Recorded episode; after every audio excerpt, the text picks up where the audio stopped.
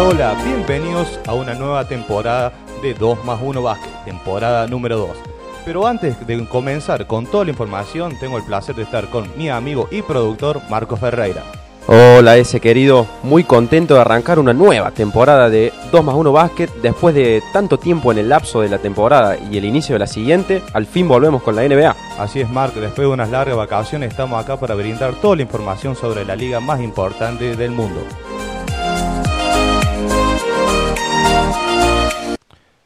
Bueno, Marc, empezando con toda la información, para empezar te quiero preguntar, ¿te parece que esta temporada con todo el mercado que hubo es una de las más atrapantes que se viene?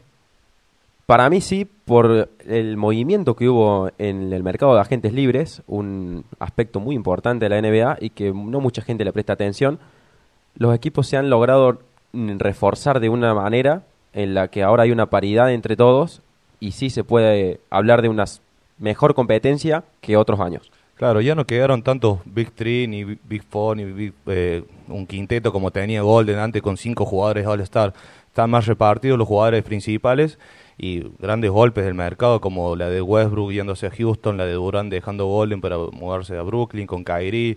Después tenés a el último campeón Kawhi que se muda a Clippers, realmente sorprendente todo lo que pasó. Exactamente, estamos en un año donde las parejas son las que reinan la NBA, principalmente la mejor compensada en ataque y defensa es la de Kawhi Leonard y Paul George, es una pareja excepcional. Sí, y también destacar a Anthony Davis que por fin llegó a Lakers haciendo dupla con LeBron, que tanto lo quería LeBron, bueno, y consiguió compañero, esperemos que esta temporada se puedan llegar a unas finales entre, entre los Ángeles y a ver quién es el, mejor equipo de Ángeles que se venía debatiendo que los últimos años eran los Clippers. Anthony Davis está haciendo una temporada espectacular, la verdad.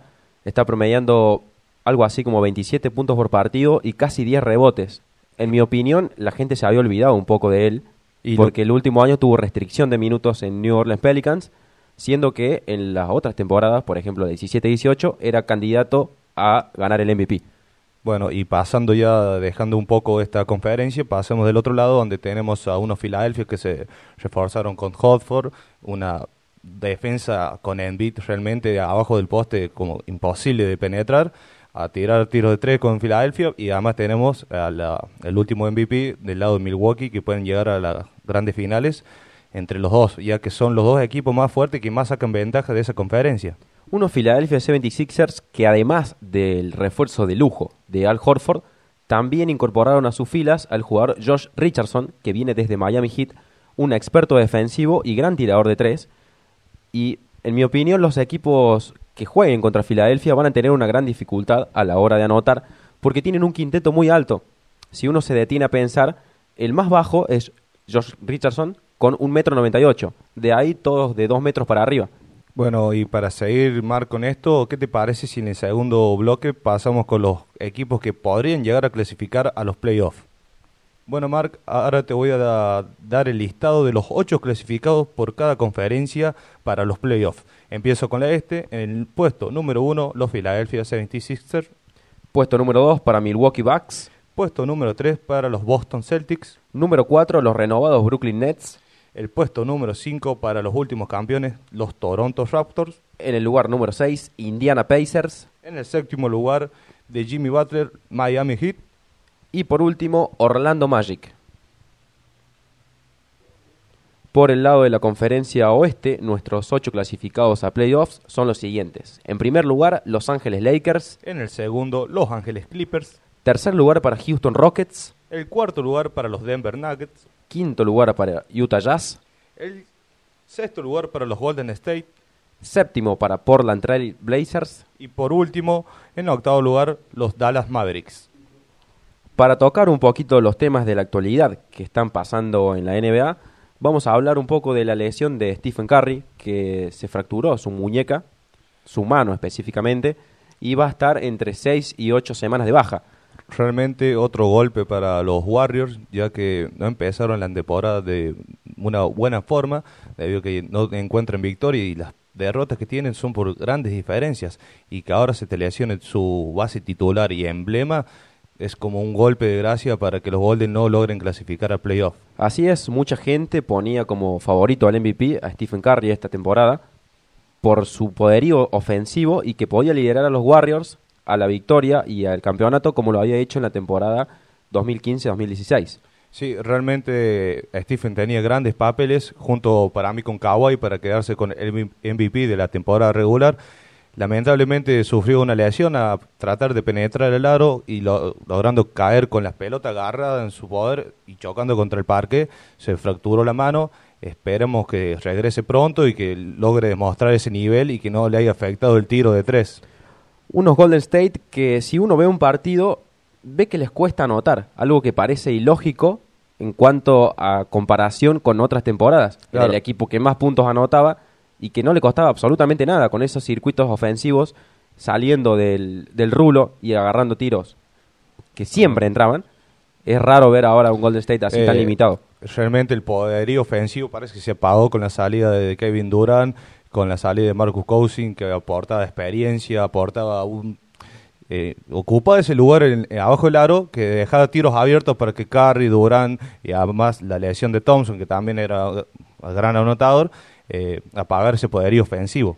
Y pasamos de hablar de Stephen Curry, a quien muchos llaman el nuevo Stephen Curry, estamos hablando de Trey Young, el ya líder de Atlanta Hawks, que también sufrió una lesión. Coméntame un poquito de eso. Así es, Young sufrió un esguince en su tobillo y estará al menos dos semanas Trey que empezó la temporada realmente on fire con dos partidos de más de 30 puntos liderando a los Atlanta en la victoria, empezando esta segunda temporada de él en la NBA, siendo gran candidato a clasificar no a MVP, pero sí a estar en el juego de las estrellas, que es gran logro por su una segunda temporada en la NBA. Exactamente, un jugador que no le faltan para nada los recursos a la hora de anotar, puntos le sobran y que puede llevar a Atlanta a un lugar bastante mejor del que tenían en estos últimos años. Pueden estar peleando ese octavo lugar para clasificar en una durísima conferencia como el oeste, pero bueno, esto con la lesión de Trellón eh, se limita en los papeles de Atlanta. No tiene mucho tiempo para, para volver, pero como la NBA se juegan tantos partidos seguidos, son, se va a perder al menos tres o cuatro partidos donde son clave al comienzo de la temporada para ganar y sumar para la clasificación de playoff. Exactamente, cada victoria cuenta y con esto abrimos un debate y ponemos sobre la mesa si Atlanta Hawks es el equipo que mejor futuro tiene en cuanto a sus jóvenes. Por ejemplo, de acá a unos cuatro años, ¿puede ser el, equipo que domine la NBA? Tiene una buena plantilla joven, para mí peleando ahí mano a mano con los New, Orleans Pelicans, con la llegada de Zion Williamson, la de Brandon Ingram, la de Alonso Ball y un jugador de experiencia como J.J. Redick que le puede aportar esa veteranía al equipo. Son los dos equipos que sean, en cuestión de juventud, son los que mejor están. Para mí ahora, con Trey Young, que es un arma letal en el ataque, es el equipo más joven con mayor aspiración a futuro. Exactamente, y unos Pelicans que se reforzaron muchísimo en el draft, especialmente con Zion Williamson, a quien muchos eh, llaman como el nuevo LeBron James. Pero además de este jugador, eh, lograron conseguir piezas como Jackson Hayes, un pivot, la verdad, muy alto y que tiene buenos movimientos en el poste, y un jugador que a mí me encanta, que espero que le den muchos minutos, que es Nikhil Alexander Walker, un jugador que en los pocos minutos que ha jugado ha demostrado que tiene una gran calidad para poder disputar la NBA. Y bueno, ya que estamos hablando de, de, jóvenes, vamos a tocar a dos europeos que se han juntado ahora en Dallas, que realmente son el futuro asegurado que tiene Dallas y pueden llegar a conseguir grandes cosas. Estamos hablando de Luka Doncic y de Kristaps Porzingis. Una pareja que teníamos muchas ganas de ver, que están muy bien compensados en cuanto a ataque y defensa, además que son un interior y un, y un exterior que ambos tienen verosimilitud para jugar en cualquier parte de la cancha. Luka Doncic ejerciendo como líder y organizando un poco el ataque de, Dallas. Y Krista, Krista Porzingis que también puede abrirse y, lanzar desde tres. Además vimos el gran cambio físico que, tuvo Porzingis ganando masa muscular y siendo más amenazante en el poste bajo por su altura, además que tiene buen tiro de tres y buena penetración por lo esbelto que es, es muy habilidoso Porzingis y bueno, nada de decir de Luka Doncic.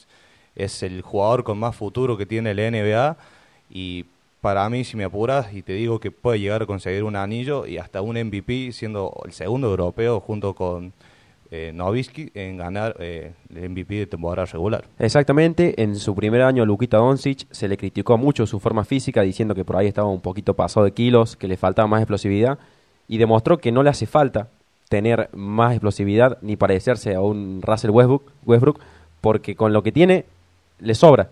Realmente demostró que los gorditos pueden jugar, lo hace eh, Nikola Jokic, que también dice que está pasado, que no corre, pero él demuestra que todos los partidos promediando casi un triple doble, pasado un poquito de peso, como dicen, puede ser un excelente jugador. Además, algo de, para destacar de Luka Doncic es su mentalidad, porque la mentalidad hace a un jugador pasar al siguiente nivel. El año pasado se lo criticó mucho, como decíamos recién, por su forma física y estuvo en el verano entrenando a full y la verdad el cambio se ve muchísimo en su forma física y en el juego. Bueno, y me voy a agarrar lo, lo que dijo una leyenda como Scottie Pippen, que el verdadero jugador futuro de la NBA no es Zion Williamson, sino lo que es Luka Doncic. Realmente unas declaraciones muy potentes. Y con esto vamos llegando al final del primer capítulo de la segunda temporada de 2 y 1 Basket. Les agradecemos siempre por el apoyo y también les decimos que nos sigan en Instagram. Aparecemos como 2 y 1 Basket, donde van a tener toda la actualidad, resultados en vivo y alguna que otra notita de color ahí para nuestros seguidores que tanto apoyo nos dan. Destacar, Mark, que si quieren escuchar el programa, en Instagram está el link que te va a enviar a directo a este nuevo capítulo de 2 y 1 Basket. Hasta la próxima, queridos.